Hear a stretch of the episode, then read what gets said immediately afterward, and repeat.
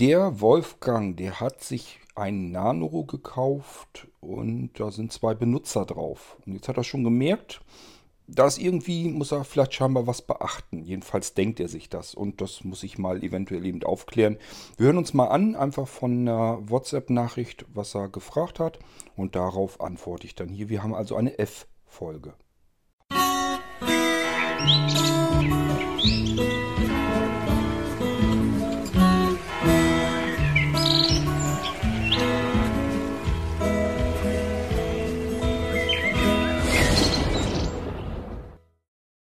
Ich mache mir jetzt natürlich nicht die Mühe, hier einen Zweikanal-Mixer dran zu kloppen, damit ihr das hier vernünftig hören könnt, sondern wir gehen da direkt in die WhatsApp und ich lasse das hier einfach übers iPhone abspielen, während es aufzeichnet.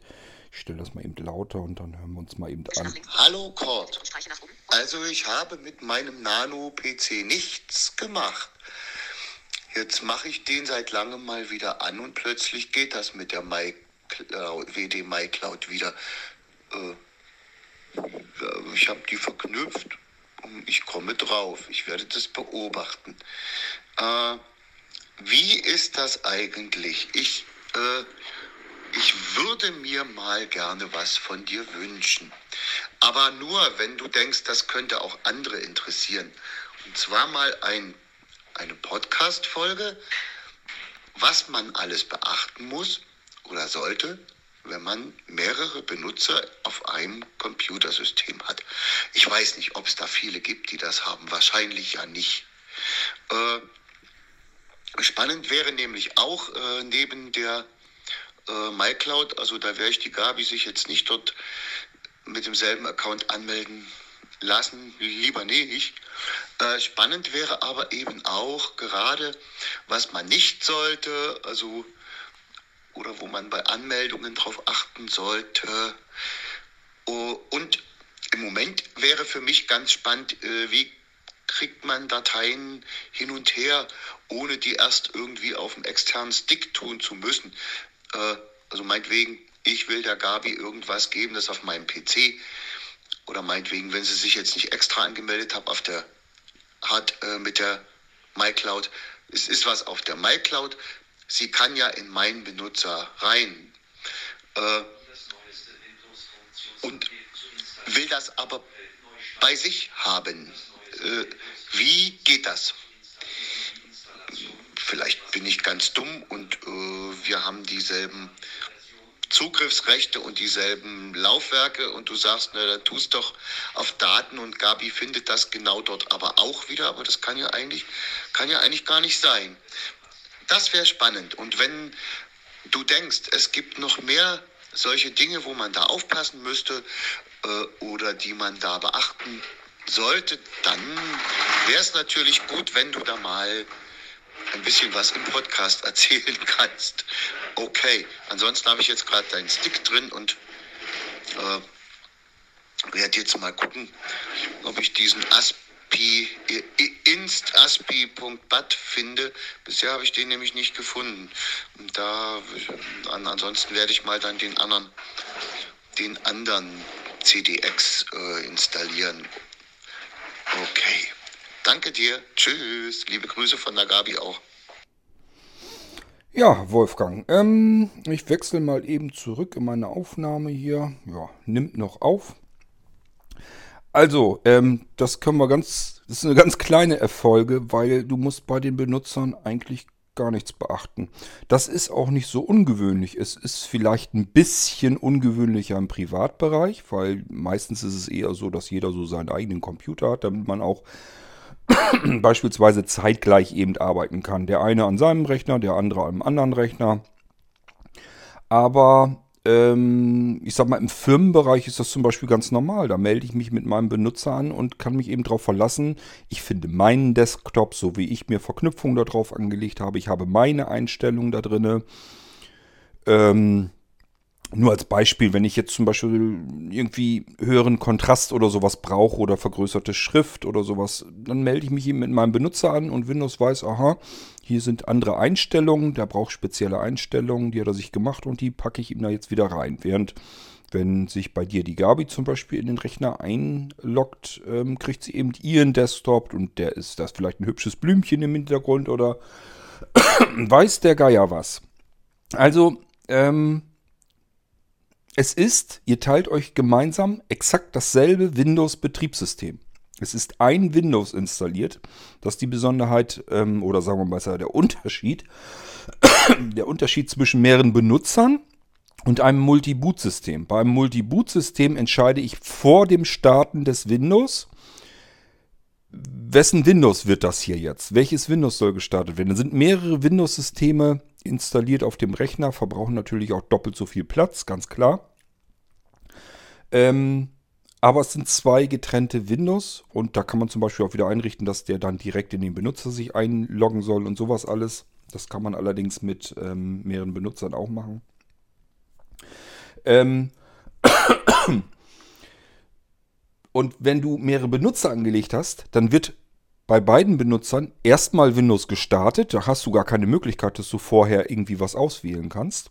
Und bei, dem, äh, bei der Anmeldung in das Windows-Betriebssystem, da fragt er dich erst, welcher Benutzer soll denn jetzt eingeloggt werden. Und was Windows dann tut, das Betriebssystem als solches ist komplett geladen, egal welcher Benutzer jetzt arbeiten will. Das Betriebssystem darunter ist erstmal exakt dasselbe. Ähm, jetzt geht es darum, welcher Benutzer loggt sich ein. Und wenn du dich einloggst, dann ähm, lädt sozusagen der Rest nach. Also alles, was du an Einstellungen gemacht hast, an Desktop-Verknüpfungen und solche Geschichten alle. Das wird dann wieder geladen.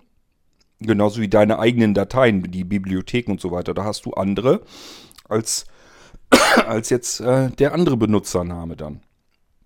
Also er guckt dann nach, was ist, was unterscheidet jetzt eigentlich noch? Und das sind nur die Einstellungen und benutzerspezifische Dateien und so weiter. Das lädt er dann eben nach und da, da hast du dann wieder den Zugriff darauf. Das Betriebssystem, Laufwerke, das alles bleibt so, ist alles dasselbe. Das heißt, wenn du jetzt Gabi irgendwas zukommen lassen willst, du musst es nur abspeichern. Es ist ähm, dann so, dass du es am einfachsten machst, einfach auf das Datenlaufwerk abspeichern. Das Datenlaufwerk ist genau dasselbe, was Gabi in ihrem Account auch sieht. Also wenn sie auf Laufwerk D zugreift, hat sie genau dasselbe, äh, als wenn du auf Lauf Laufwerk D zugreifst.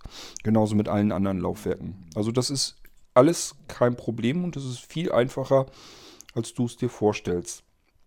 Zu beachten, was ist zu beachten? Eigentlich nichts. Das Problem, was du hattest mit deiner WDMI Cloud, das habe ich schon versucht, dir so ein bisschen zu erklären. Das hat eigentlich viel weniger mit dem Computer zu tun als mit deiner WDMI Cloud. Die WDMI Cloud, ähm, da musst du eigentlich auf das Gerät äh, drauf. Die hat ja eine Administrationsoberfläche, deine WDMI Cloud. Und dort kannst du Benutzer anlegen. Und dort hättest du jetzt eigentlich sagen müssen, hier sind mehrere Benutzer, die auf dich zugreifen wollen. Und du hättest eigentlich nur ähm, sagen müssen, das hier ist Benutzer Gabi und das hier ist Benutzer Wolfgang. Und die beiden Benutzer hättest du auch auf deiner WDMI Cloud, weil beide wollen ja darauf zugreifen. Und deine WDMI Cloud hat sich wahrscheinlich einfach nur gemerkt, dass du dich von Gabis Account aus, von ihrem ähm, Zugang aus, eingeloggt hast auf der WDMI Cloud und hat sich das einfach gemerkt, hat einfach gesagt, okay, äh, der Benutzer kam jetzt über diese IP-Adresse, die IP-Adresse ist immer noch da, ist immer noch vorhanden im Netzwerk, also wird das ja immer noch derselbe Benutzer sein. Die wird sich aus irgendeinem Grund diesen Benutzer einfach gemerkt haben und geguckt haben und ja, ist dran und da ist jetzt eben der Zugriff möglich. Und wenn du jetzt nochmal versuchst zuzugreifen, sagt er, Moment mal, der Benutzer ist hier doch schon. Den sehe ich doch. Warum soll ich den jetzt zweimal zulassen? Da ist irgendwas nicht richtig, also blockiert er den zweiten Zugriff. Das ist alles eine Einstellungssache bei der WD Cloud. Da kannst du, hättest du einfach nur sagen müssen, mach mir einen neuen äh, neuen Benutzer und dann hättest du dem Benutzer die Rechte zuweisen müssen, hättest ihm sagen müssen, der kann auf das Verzeichnis zugreifen auf der WDMI Cloud und auf das Verzeichnis und auf das Verzeichnis. Und dann wäre das gegangen, wäre das gar kein Problem gewesen, dann hättest du von beiden Accounts aus problemlos zugreifen können. Für ihn, für deine WDMI Cloud sah es scheinbar so aus, als wenn das irgendwie der Benutzer ähm, ja irgendwie von diesem Rechner aus kommt Und dann hat er sich einfach gesagt, okay, den sehe ich jetzt, der ist noch irgendwie angemeldet. Und zwischenzeitlich hat er dich jetzt einfach rausgeschmissen, weil der sich schon ewig nicht mehr, keinen kein Zugriff mehr hatte. Und dann hat er den vielleicht irgendwann gesagt, okay, jetzt sind so und so viele Tage um, jetzt schmeiße ich den wieder raus. Wenn er jetzt rein muss, rein will, muss er sich wieder neu einloggen. Es kann also sein, dass wenn du zugreifst auf deine WD Cloud, dass das Ding sich die Daten abspeichert, damit du dich nicht jedes Mal neu einloggen musst. Ähm, und dann behält er sich das. Eine bestimmte Anzahl Zeit. Das wirst du auch alles einstellen können auf deiner WD Cloud.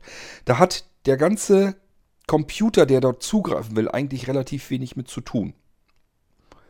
Ähm, ich sag ja, am einfachsten wäre, geh mal auf die WD Cloud. Du musst ja irgendwann das Ding mal eingerichtet haben.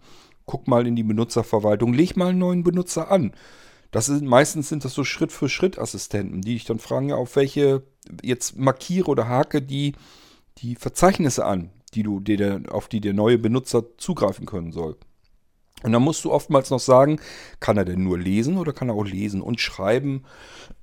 kann er Sachen weglöschen und so weiter und so fort. Das sind meistens so Rechte, die du noch vergeben musst. Jeder Benutzer kann so seine eigenen Rechte haben. Das ist eigentlich ganz normal und ganz typisch für diese ganzen Serverdienste. Und äh, das kannst du eben auf der Administrationsoberfläche der WD MyCloud machen. Da hast du eigentlich mit dem Computer als solches erstmal so gar nichts zu tun. Das ist eigentlich von der Seite her Schnurzpiepe. Du hättest auf der WD MyCloud, auf der Administra Administrationsoberfläche, da hättest du gucken müssen. So, und ansonsten gibt es nichts zu beachten. Ähm, außer, was ich immer machen würde, wenn du was abspeichern willst, speichere es auf das Datenlaufwerk, weil da könnt ihr von beiden Seiten dran und dann könnt ihr da ganz normal mitarbeiten. Wenn du Dateien haben willst, an die Gabi nicht rankommen können soll, dann musst du sie bei dir mit abspeichern auf deinem auf dem C-Laufwerk, also unter deiner ganz normalen Bibliothek und musst ein Passwort auch vergeben. Und ähm, das Passwort darf dann der andere Benutzer natürlich nicht wissen. Dann sind diese Dateien nämlich eigentlich verschlüsselt. Dann kann man von dem anderen Benutzer darauf nicht zugreifen. Aber wenn du sie auf das Datenlaufwerk einfach abspeicherst, kein Problem. Da sind die Zugriffsrechte die exakt die gleichen. Da kommt Gabi dann ganz genauso dran. So könnt ihr auch ganz einfach Dateien hin und her tauschen. Siehst also, das ist wirklich extrem denkbar einfach. Der einzige Unterschied zwischen dem Einloggen der Benutzer ist wirklich nur, diese persönlichen Bibliotheken werden nachgeladen, die Einstellungen sind angepasst an den Benutzer und im Prinzip war es das schon. Mehr macht Windows da gar nicht. Ja, und das ist der Unterschied zum Multi-Boot-System, wo du es mit zwei komplett getrennten Betriebssystemen zu tun hast. Ähm, ja, aber gut, wir haben jetzt hier mit zwei Benutzern zu tun. Ist jetzt auch kein Problem. Ähm, selbst wenn was mit dem Windows-System, ich habe ja eben erklärt, es ist nur ein Windows-System drauf. Selbst wenn da jetzt was mit passiert, musst du eigentlich nur noch das Recovery-System starten und dann ähm, kannst du von dort aus ganz genauso arbeiten, wie zwischen den Windows-Systemen hin und her zu wechseln oder so. Geht also genauso elegant. Du musst eigentlich nur schauen mal bitte, ob der Nano, ob ich dir den da schon eingestellt hatte, dass er von sich her automatisch von USB oder aber von der CD startet. Wenn nicht, ähm, dann sag mir nochmal Bescheid. Dann müsste eventuell am besten Gabi eben einmal rein ins UEFI BIOS. Das macht sie mit Taste F2 direkt nach dem Einstellen und da einfach mal gucken. Da ist ähm, auf der linken Seite unten steht Advanced Settings, da geht man einmal drauf und dann kann man oben gucken, was er machen soll. Und da kann man sagen, bei Boot oder bei USB, ich bin mir nicht mehr ganz sicher, ähm, USB Boot First. Das kann man aktivieren, das kann man einschalten. Und dann sollte er eigentlich schon genau das tun.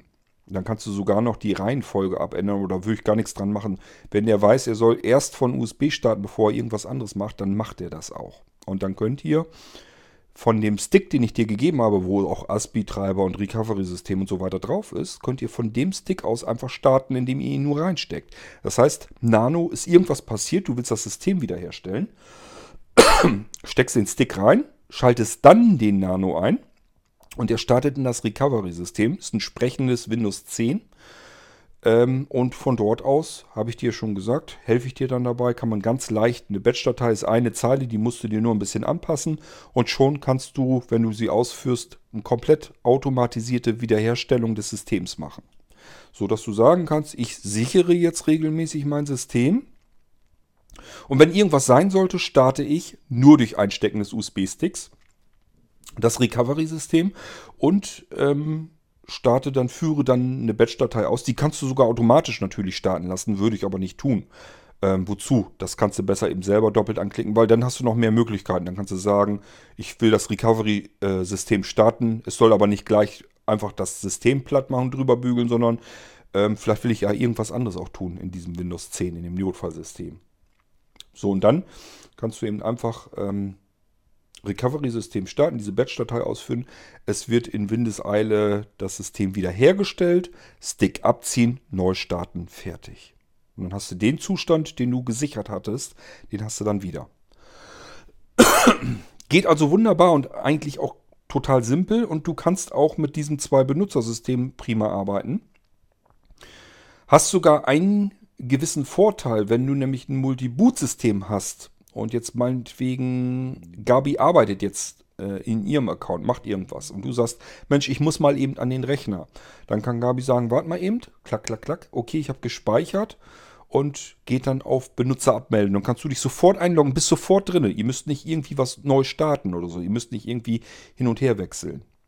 Ähm, sondern du kannst gleich in deinen Benutzer rein. Also innerhalb von Sekunden bist du in deinem System drinne. Beim Multiboot-System geht das nicht. Habe ich erzählt, sind zwei komplette getrennte Betriebssysteme. Ihr müsstet den Computer dann runterfahren und wieder äh, rauffahren, also neu starten. Und äh, dann eben vorher ausgewählt haben, er soll das Betriebssystem wechseln. Zweiter Nachteil beim Multi-Boot-System gegenüber einem Mehrbenutzersystem wäre, ähm, du hast zwei Windows-Systeme, die du warten musst. Also alle Updates werden doppelt installiert. Ähm, ähm, ja, das kann eben auch sein, wenn du jetzt in einem Benutzer längere Zeit nicht mehr arbeitest und kommst da rein, dass der erstmal jede Menge Updates installieren will. Und ihr habt auch eventuell dann zwei verschiedene Windows-Zustände. Das kann man dann auch alles haben. Also es sind eben, beim Multi-Boot-System hast du es eben mit zwei komplett getrennten Betriebssystemen zu tun und bei dem Multi-User-System hast du eben nur zwei Benutzer-Accounts. Das Betriebssystem teilen die sich. Das ist dasselbe. Es werden dann eben nur diese, diese Y-Verzweigung ähm, wird oben, weiter oben gemacht, wo die restlichen Dateien und Einstellungen nachgeladen werden. So, und dann kannst du dir das vielleicht vorstellen, da ist eigentlich nichts weiter zu beachten. Da ist jetzt nichts, was irgendwie passieren kann. Dass dein CDX zum Beispiel jetzt mit dem ASPI-Treiber äh, meckert, das kannst du auf jedem Computer haben. Ähm, das hat nichts mit Multi-User oder irgendwie was zu tun, sondern ja, das ist einfach das CDX, ähm, wenn der eine CD an einem USB CD-Laufwerk auslesen will, braucht er eben diesen verflixten ASPI-Treiber und der muss dann eben erstmal ins System rein. So, und wenn man, ja, ich habe dir ja diese ASPI-Treiber ich dir ja auf dem Stick mit drauf getan. Guck da bitte nochmal in einem der Unterverzeichnisse. Also die ist auf alle Fälle damit drauf. Ich habe die ja gesehen, die Inst. Ich meine, dass die wirklich instaspi.bat heißt. Und die würde ich als erstes ausprobieren, die auch als Administrator ausführen. Also ähm, Kontextmenü drüber öffnen und dann ähm, als Administrator ausführen. Und dann musst du gucken, ob es dann funktioniert. Ansonsten fällt mir nur ein, man könnte nochmal versuchen, ein ganz anderes externes USB-Laufwerk zu benutzen. Also manchmal ähm, ich weiß nicht, ich habe das, ich meine jedenfalls, dass das nicht generell äh, immer ist, bei jedem System, also bei jeder Kombination ähm, aus USB-Laufwerk und äh, CDX, dass die bei bestimmten Laufwerken, dass das dann besser klappt und mal klappt es schlechter und vielleicht kann man einfach mal ein anderes externes USB-Laufwerk noch ausprobieren. Das ist das, was mir als nächstes noch einfallen würde. Dieses ASPI-Problem ist ein ganz generelles Problem bei CDX. Das hat man nicht, äh, soweit ich weiß, hat man nicht, wenn das CD-Laufwerk eingebaut ist, wenn das über den internen Controller geht, dann hat man das Problem, glaube ich, nicht. Das ist mehr so ein Problem, wenn du USB-CD-Laufwerke benutzt. Dann ist das, glaube ich, eher ein Problem. Aber dann hat man es eigentlich fast immer, wenn du mal im Internet schaust, CDX, ASPI-Treiber, du findest, das ist alles voll damit. wird auch immer wieder auf dieses eine ASPI-Paket ähm, hingewiesen, dass man sich das herunterladen soll und dann ähm, das installieren soll. So, und ich sag ja, ansonsten kannst du eben nochmal probieren. CDX 2.0.3 ist, glaube ich, die aktuelle Version. Jedenfalls habe ich dir die mit auf den Stick gepackt. Die installierst du die, installierst du dir. Bitte aufpassen, CDX, die waren leider so doof. Man kann es nicht anders sagen und haben sich von Avast kaufen lassen. Das heißt, ähm, sie bieten dir in einen der vorderen Schritte des Installationsprozesses von CDX, bieten sie dir empfehlen sie dir, Avast zu installieren. Ist wirklich pervers, ist das. Und unten links ist dann ein kleiner Haken, den musst du rausnehmen, damit das Avast nicht mit installiert wird. Wenn du nicht aufpasst und haust einfach nur drauf, yo, installier mal, dann hast du da Avast mit drauf. Ich kann es nicht nachvollziehen, warum die Softwareentwickler das alle machen. Nur wegen diesen paar Kröten, die sie dafür abkriegen. Das ist echt pervers, ähm, weil wenn man da einmal nicht kurz aufpasst, dieses Avast hat man sofort drauf auf dem Rechner und es ist einfach eine absolute Katastrophe, ein einziger Krampf, diesen Scheiß da wieder runterzukriegen. Ist wirklich widerlich, dass die ähm, Softwareentwickler diesen Mist immer mit draufpacken, nur um dieses Münzgeld da noch mitzunehmen kann das ja verstehen. Man bietet Software kostenlos an und will da eigentlich Geld für haben und die Leute sind aber, die Anwender sind aber nicht bereit dafür Geld zu auszugeben. Software darf am besten gar nichts kosten. Ist ja auch alles schön und gut und dann probiert man eben auf anderen Wegen da wieder Geld mit reinzuholen, indem man dann äh, seine Seele verkauft an diese verfluchten äh, Antivirenhersteller, die dann dieses Kruppzeug da einfach so mit drauf installieren, nur weil man einmal kurz nicht aufgepasst hat. Also, das kann es echt auch nicht sein wir müssen eben sehr aufpassen. Wenn man sehbehindert und blind ist, noch mal mehr, weil oftmals kriegt man das gar nicht richtig mit. Also ich hatte mit meinem Sehrest zum Beispiel bei der CDX-Installation auch böse Probleme, unten diesen dämlichen Haken zu sehen und zu treffen. Ich habe nur gesehen, wir empfehlen auch was und dachte ich, halt, alles klar, jetzt alle Alarmglocken an, jetzt suche ich erstmal in aller Ruhe dieses Ding hier ab, damit ich finde, wie ich dann abwählen kann. Und der Haken, der ist, das ist alles so gebaut. Ich habe hohen Kontrast im schwarzen Design.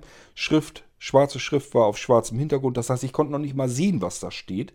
Der Screenreader, also zumindest der NVDA, den hatte ich an, der hat mir das auch nicht vorlesen können. Ich habe nur gesehen, dass da ein Haken dran ist. Und dann habe ich gedacht, okay, ich mache den Haken weg und lasse es drauf ankommen und probiere es aus. Und wenn ich auch was hinterher drauf habe, dann schimpfe ich erstmal ganz laut und sehe zu, wie ich den Krempel da wieder runterkriege. Bei dir ist es nicht so schlimm. Mach eine Einklick-Sicherung. Und dann haben wir immerhin die Gewissheit, ähm, wenn dir das passieren sollte, dass du den Avast doch irgendwie mit drauf gekriegt hast, dass wir es rückgängig machen können, indem wir den gesicherten Zustand von davor wieder herstellen können. So, jetzt habe ich eigentlich, glaube ich, soweit alles erzählt. Also, klare Aussage, bei einem Multi-Benutzer-System gibt es nichts wirklich zu beachten. Außer vielleicht die Dateien, die der andere Benutzer nicht haben soll, die speichere ich auf meinen Bibliotheken ab, die in Windows drin sind. Also dass das auf Laufwerk C landet in meinem Konto, ähm, weil das eben verschlüsselt wird. Da muss ich noch ein Kennwort vergeben, ein Login-Kennwort für Windows, ähm, das nur ich kenne. Dann können andere Benutzer da normalerweise so einfach jedenfalls nicht dran. Und wenn ich äh, Dateien auf andere Laufwerke einfach abspeichere, dann sollte das eigentlich ähm, so funktionieren, dass andere Benutzer da problemlos drankommen können. Okay, so. Ähm, aber ansonsten, prinzipiell gibt es da eigentlich nicht viel zu bedenken und zu beachten. Kannst du ganz normal mitarbeiten. Und ähm, ja, äh, ich würde mal sagen, ich habe soweit jetzt alles eigentlich beantwortet. Das war die F-Folge dazu. Ich hoffe, sie hilft dir ein bisschen weiter. Und wir hören uns dann hier sehr bald im Irgendwasser wieder mit einem anderen Thema. Bis dahin sage ich Tschüss, macht's gut. Bis bald, euer König Kurt.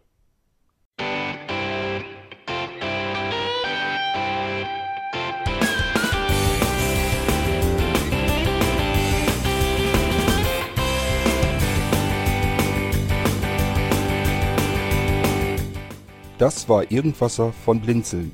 Wenn du uns kontaktieren möchtest, dann kannst du das gerne tun per E-Mail an podcast.blinzeln.org oder über unser Kontaktformular www.blinzeln.org. Blinzeln schreibt man in unserem Fall immer mit einem D in der Mitte. Wenn du möchtest, kannst du uns sehr gerne auch einen Audiobeitrag auf unseren Podcast Anrufbeantworter sprechen. Der hat in Deutschland die Telefonnummer 05165 439 461. Und wenn du uns aus dem Ausland anrufen möchtest, dann ersetze einfach die erste 0 gegen die 0049 für Deutschland. Wir bedanken uns für dein Interesse und freuen uns schon darauf, wenn du auch beim nächsten Mal wieder mit dabei bist.